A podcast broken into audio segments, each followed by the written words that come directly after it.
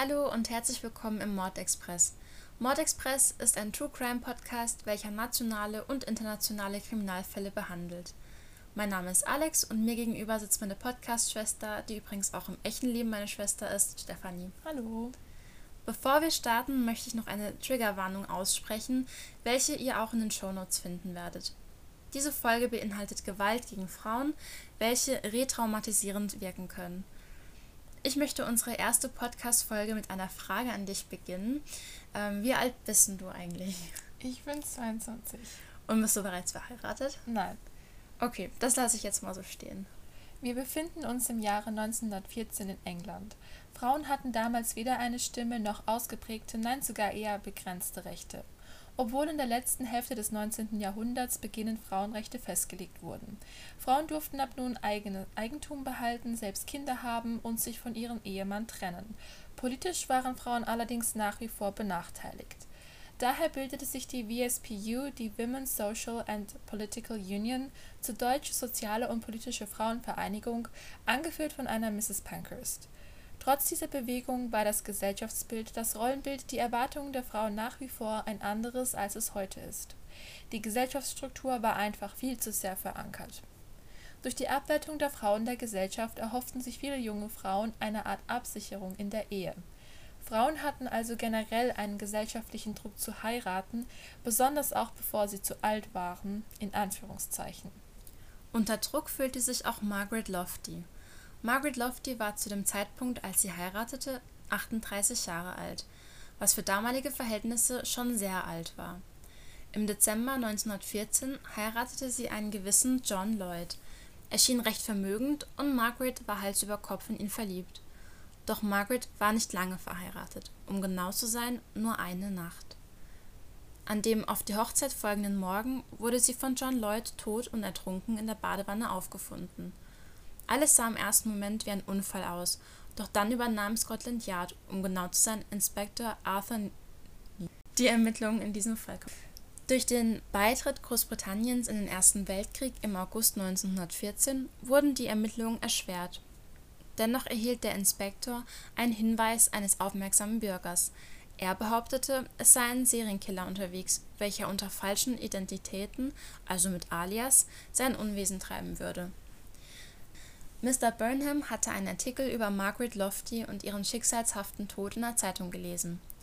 Alice Burnham, Tochter eines Kohlenhändlers und ausgebildete Krankenschwester, die 1913 eine Anstellung als Pflegerin eines älteren Mannes in Seabad, Southsea in Portsmouth im Süden Englands hatte. George, oh George Joseph Smith war alt, aber alleinstehend, recht attraktiv und dazu noch reich. Bereits einen Monat nach ihrer Anstellung verlobten sie sich und sie heirateten am 4.11.1913. Sechs Wochen später war sie tot. Da zwischen diesen beiden Toten nicht mehr als ein Jahr verstrichen war, waren sich die Ermittler ziemlich sicher, dass das keine Zufälle waren. Ich glaube, wir müssen uns George Joseph Smith etwas genauer anschauen. Geboren wurde er am 11.01.1872 in Old Forth, Bethnal Green. Er hatte keine feste Anstellung und ging mehrere Ehen ein. Er war ein Kleinkrimineller, ein Betrüger und handelte eine Zeit lang mit Antiquitäten. Er war als brutaler, ge gewalttätig gegenüber Frauen bekannter Mann. All diese Puzzleteile fügten sich langsam aber sicher zu einem beunruhigenden Bild zusammen. Waren John Lloyd und George Joseph Smith ein und dieselbe Person? Seltsamerweise waren beide Ehemänner plötzlich verschwunden.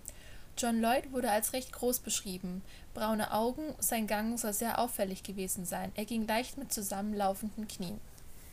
Die Ermittler begutachteten den Ort, an dem die erste Leiche aufgefunden wurde. Sie sprachen mit dem Wachtmeister, der als erster vor Ort war.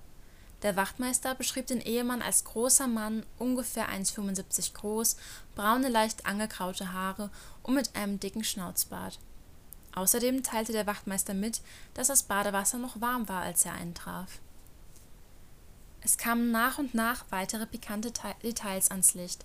Margaret schloss eine Woche vor ihrem Tod eine Lebensversicherung von 700 Pfund ab, was ihrem Ehemann ein Motiv gegeben hätte. John Lloyd ging einen Tag vor dem Tod seiner Frau mit ihr zu einem Arzt. Margaret klagte über schlimme Kopfschmerzen. Zuvor war John bereits einmal beim Arzt gewesen und sagte Margaret leide unter Krampfanfällen. Daraufhin erhöhte er die Lebensversicherung. Der Arzt teilte dann den Ermittlern mit, dass Margaret während des Besuchs kein Wort sagte, John allerdings die ganze Zeit sprach. Als dieser sich nun mit seinem Anwalt treffen wollte, um sein Erbe zu besprechen, traf er auf Inspektor Neal. Dort stellten sie fest, dass John Lloyd ein Mann mit dem Namen George Joseph Smith war. Er beging Bigamie und nutzte dafür viele verschiedene Alias. Inspektor Neal fand heraus, dass es weitere Opfer dieses Betrügers gab. 1910 Bessie Monday, 33 Jahre alt. Sie war einsam und allein und durch das Erbe ihres Vaters vermögend. Sie lernte Henry Williams alias George Joseph Smith kennen. Die Ermittler wandten sich mit ihren Fortschritten an den Pathologen Dr. Bernard Spilsbury. Sir Bernard Spilsbury wurde 1877 in Leamington Spa, Warwickshire in England geboren. Als, e als Enkel eines Chemikanten war Spilsbury die Forensik bereits in die Kinderwiege gelegt worden. Er schloss sein Studium am Magdalen College in Oxford ab und wurde dann Pathologe am St. Mary's College. In den folgenden Jahren ermittelte er erfolgreich in vielen verschiedenen Fällen, unter anderem die Badewannenmorde, die Crumble-Morde in dem Fall Herbert Rose Armstrong, woraufhin er nach einigen nach eigenen Angaben geadelt wurde. Außerdem der Charing Cross Koffermord, der Brennendes Automord und die Brighton Koffermorde. Er wurde also zu einem der berühmtesten Pathologen und Rechtsmediziner Großbritanniens. Besonders bekannt war er für seine äußerliche Erscheinung. Zu Gerichtsverhandlungen erschien er stets mit Zylinder und Frack. Die Geschworenen waren allein deshalb schon immer überzeugt von seinen Theorien. Die Richter nannten das sogar den Spilsbury-Effekt Nachdem seine Familie im Zweiten Weltkrieg ums Leben kam, nahm sich Spilsbury 1947 in seinem Labor mit Gas das Leben. Ich habe noch einen kuriosen Fakt über Dr. Bernard Spilsbury herausgefunden. Und zwar äh, vertraute er immer seinem Geruchssinn. Daher gibt es Bilder, auf denen er sich über verweste Leichenteile beugt und daran riecht. So ganz kurios. Bernard Spilsbury verlangte alle Badewannen, in denen die Frauen verstorben waren, für weitere Untersuchungen nach London zu schicken. Da es nach wie vor schwierig sein würde, George Joseph Smith nachzuweisen, dass er ein Mörder war.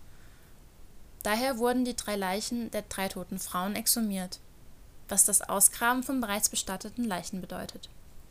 Bei weiteren Untersuchungen und nach Durchsicht der Unterlagen des Arztes, welcher die Leichen damals begutachtete, wurde festgestellt, dass Lunge und Magen mit Seifenwasser gefüllt waren.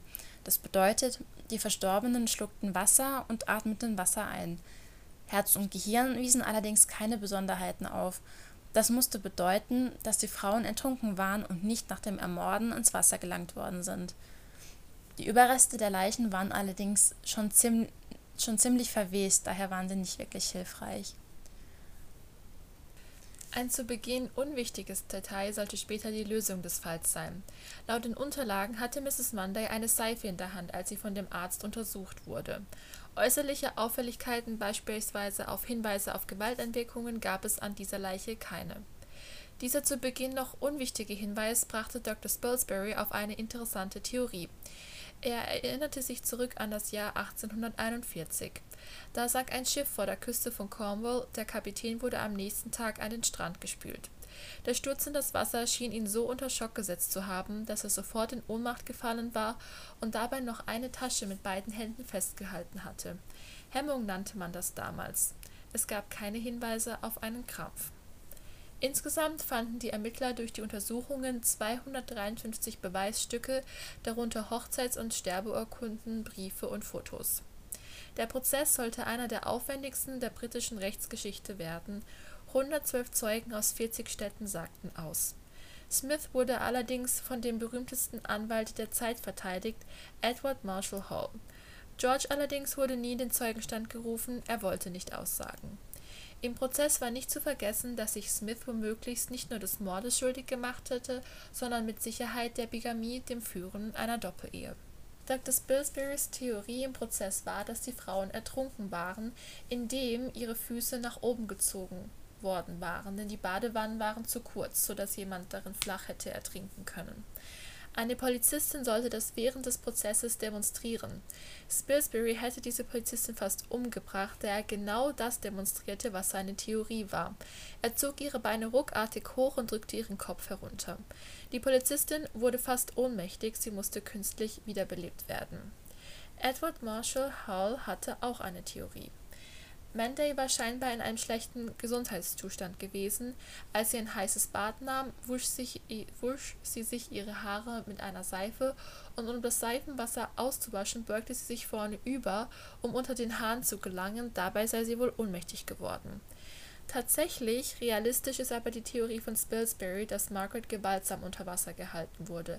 Man spricht hierbei von atypischem Ertrinken, wobei Wasser in den Atemwegen gefunden wird, wie es auch hier der Fall war, aber andere Ertrinkungszeichen wenig bis gar nicht vorhanden sind.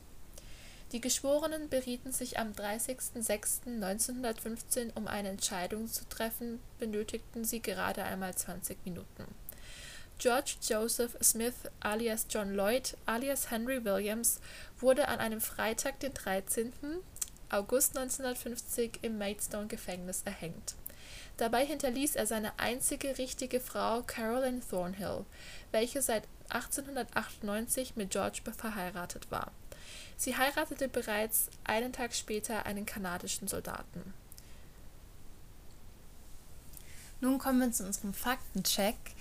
Und zwar belegt dieser, dass 2018 in Deutschland 122 Frauen von ihren Partnern oder Ex-Partnern umgebracht wurden. Das war ein Opfer jeden dritten Tag. Bundesweit gab es im Jahr 2019 etwa 0,3 Fälle von Mord pro 100.000 Einwohner. 2018 wurde in Großbritannien 149 Frauen durch 147 Männer ermordet Darunter wurden 91 Frauen also 61 Prozent) durch ihren Partner oder Ex-Partner ermordet. 58 Frauen das sind 39 Prozent) wurden durch Männer, die nicht deren Partner sind oder waren, ermordet. Jetzt kommen wir noch zu ein paar wissenswerten Fakten zum Thema Bigamie in Großbritannien, da dies jetzt hier nicht so wirklich zur Sprache gekommen ist. Es ist nämlich erst seit 2002 erlaubt, dass sich vor der Church of England geschiedene Leute wieder trauen dürfen, obwohl ihr ehemaliger Partner noch am Leben ist.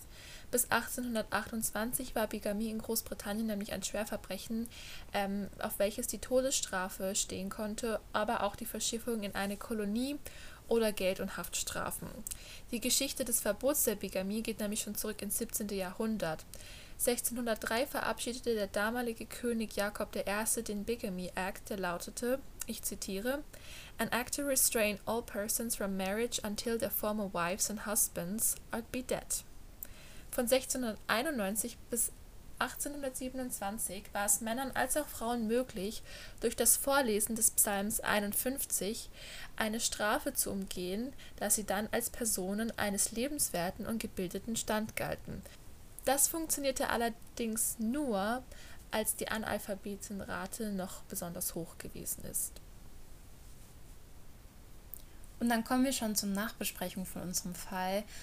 Was sagst du denn? Empfindest du heute nach wie vor so einen sozialen Druck, dass man als Frau sich früh verheiraten muss, dass man mit 38 Jahren schon zu alt für eine Ehe ist? Nicht unbedingt, dass man heiraten muss, sondern eher, ich glaube, der Druck besteht heute eher darin, eine eigene Familie zu gründen. Also ich glaube, verheiraten ist gar nicht mehr so ein großes Thema.